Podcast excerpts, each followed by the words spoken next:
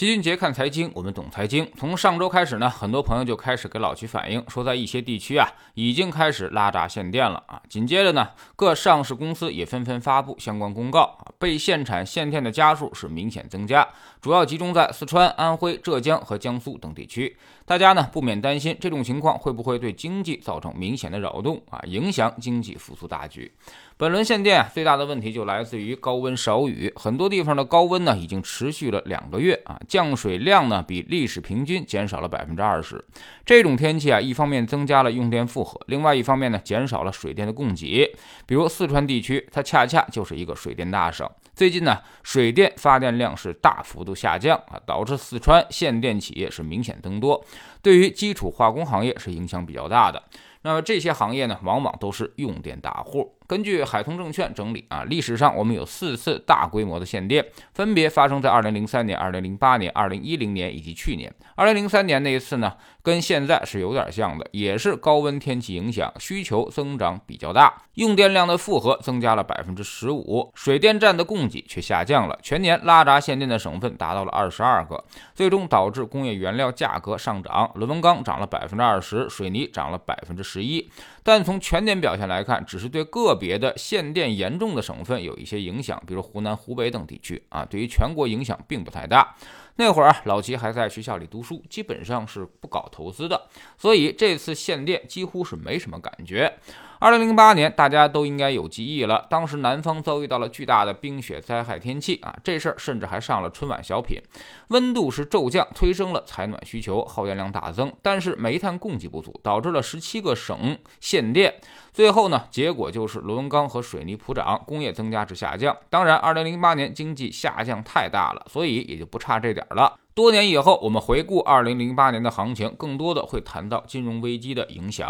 啊，很少会提到这次限电了，存在感也不太强。二零一零年是因为政策原因啊，要求实现节能减排的目标，对于浙江、河北、山东、山西等省份开始拉大限电。这次限电对于耗能大省影响比较严重啊，比如河北工业增加值从百分之十四点六一下给干到了百分之九啊，螺纹钢呢涨了百分之十一，水泥涨了百分之十四。再有就是去年这次了，也是因为双碳政策的原因啊，再叠加上电动车增加，影响了用电需求，煤炭价格飞涨，最后呢不得不限电。在政策目标之下，那么广西、广东、安徽、山西、云南等地啊实施了阶段性的限电，一些地方甚至连红绿灯都不亮了。这次呢影响是比较大的，工业增加值从百分之八点八一下降到了百分之三点一啊，螺纹钢涨了百分之十，水泥甚至涨了百分之三十五。所以我们可以总结一下啊，天气原因导致。是拉闸限电，似乎对于经济影响并不太大，只是阶段性、暂时性的影响啊。工业增加值变动也比较小，而政策原因导致的拉闸限电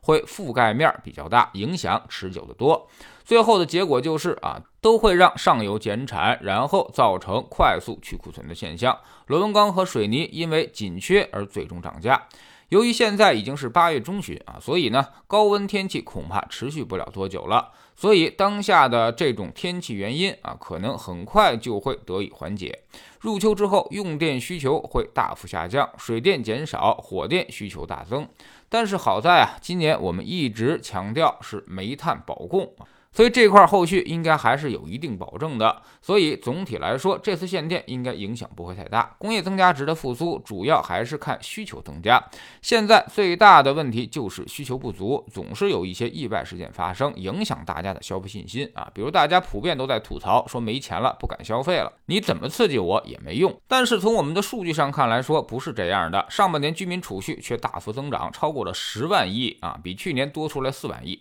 而二零一九年之前，其实我我们也就是五万亿左右的水平，也就是说啊，这三四年时间，我们储蓄量翻了一倍。与此同时，消费需求却大不如前。这几万亿本应该是转化到消费当中的，但现在大家明显就是消费意愿不强，所以老齐更愿意相信，不是不能消费，而是不想消费，或者干脆说是不敢消费。总是工作中断，让大家确实缺少了一些安全感，所以储蓄率也就明显增加了。但老齐相信啊，复苏就在眼前，我们会逐渐的复苏到原来的常态当中啊。只要回到经济常态，这些被储蓄起来多余的资金也都会转化为经济持续复苏的需求。当大家都很悲观的时候，我们反而不再悲观了。很多数据显示，其实经济已经正在一点一滴的进行复苏了，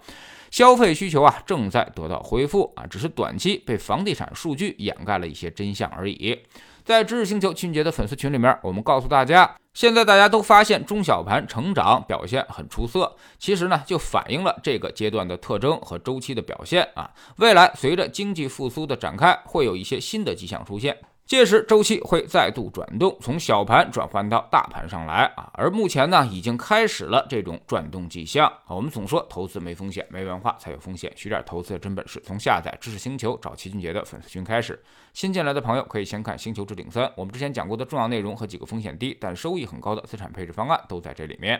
在知识星球老齐的读书圈里面，我们正在讲老齐自己的书，叫做《齐俊杰看财经》啊。昨天我们说到了市场中最好用的抄底和逃顶的利器，就叫做股权风险溢价啊。但它呢，也只能帮助我们逃大顶、抄大底，而对于中间那些波段也是无能为力的。加入知识星球，找老齐的读书圈，每天十分钟语音，一年为您带来五十本财经类书籍的精读和精讲。之前讲过的二百四十多本书，全都可以在星球读书圈置顶二找到快速链接，方便您的收听收看。苹果用户请到俊杰看财经同名公众号，扫描二维码加入。三天之内不满意，可以在星球 APP 右上角自己全额退款。欢迎过来体验一下，给自己一个改变人生的机会。喜马拉雅的小伙伴可以在 APP 顶部搜索栏直接搜索齐俊杰的投资书友会，老齐每天讲的市场策略和组合配置以及讲过的书都在这里面。读万卷书，行万里路，让自己获得提升的同时，也可以产生源源不断的投资收益。